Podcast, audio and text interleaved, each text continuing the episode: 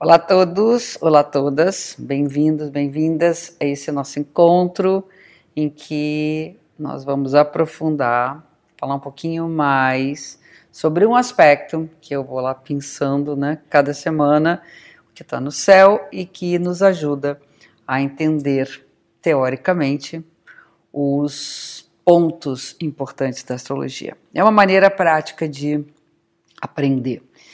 Acho que uma das grandes, vamos dizer assim, se a palavra é missão, né? Sei lá, uma das grandes missões é passar o conhecimento da astrologia. E esse veículo é um veículo genial, porque ele é amplo, né?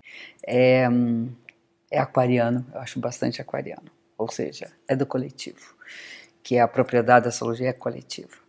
Então, nesses pequenos toques, a gente vai aprendendo, a gente vai estudando e vai ganhando né, um conhecimento legal de astrologia.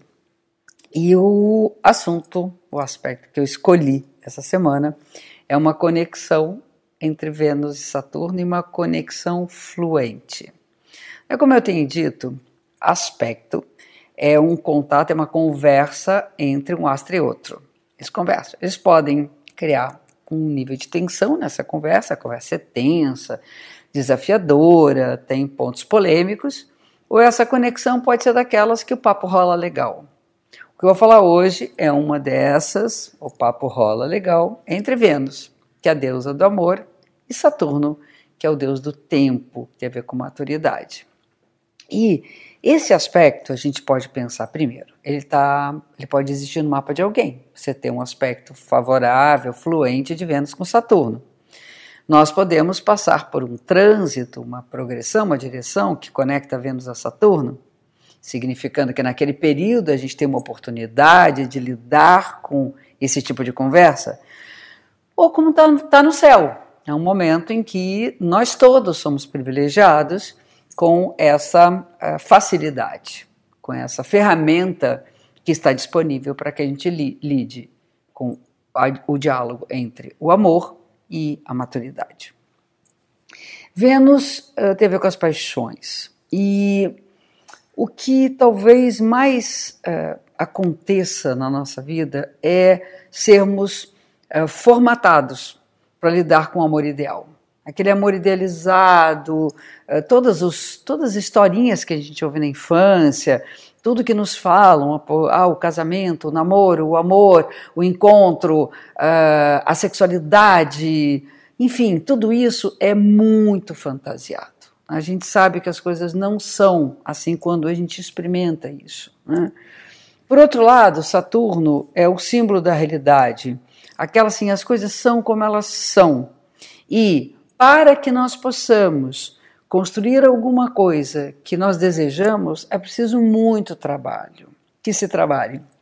E eu acho que uma das questões importantes no campo do amor é que a gente não é, enfim, uh, treinado, a gente não, não recebeu essa informação de que para que, um, que uma relação ela fique conforme aquilo que a gente deseja, a gente tem que trabalhar a beça. É trabalho diário, é day by day, é todos os dias, são todos os dias um passo a passo que leva a uma construção de uma relação sólida, uma relação legal, uma relação onde duas pessoas podem de fato dizer temos um relacionamento maduro.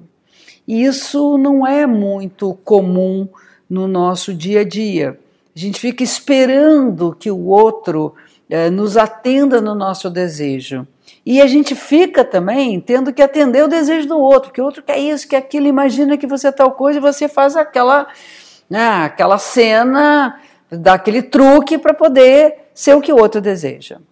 E eu acho que quando a gente tem a possibilidade de viver um aspecto de Vênus-Saturno, nós podemos viver de verdade aquilo que nós somos diante do outro, sem muita historinha nós somos como somos e o outro tem que nos ver dessa forma.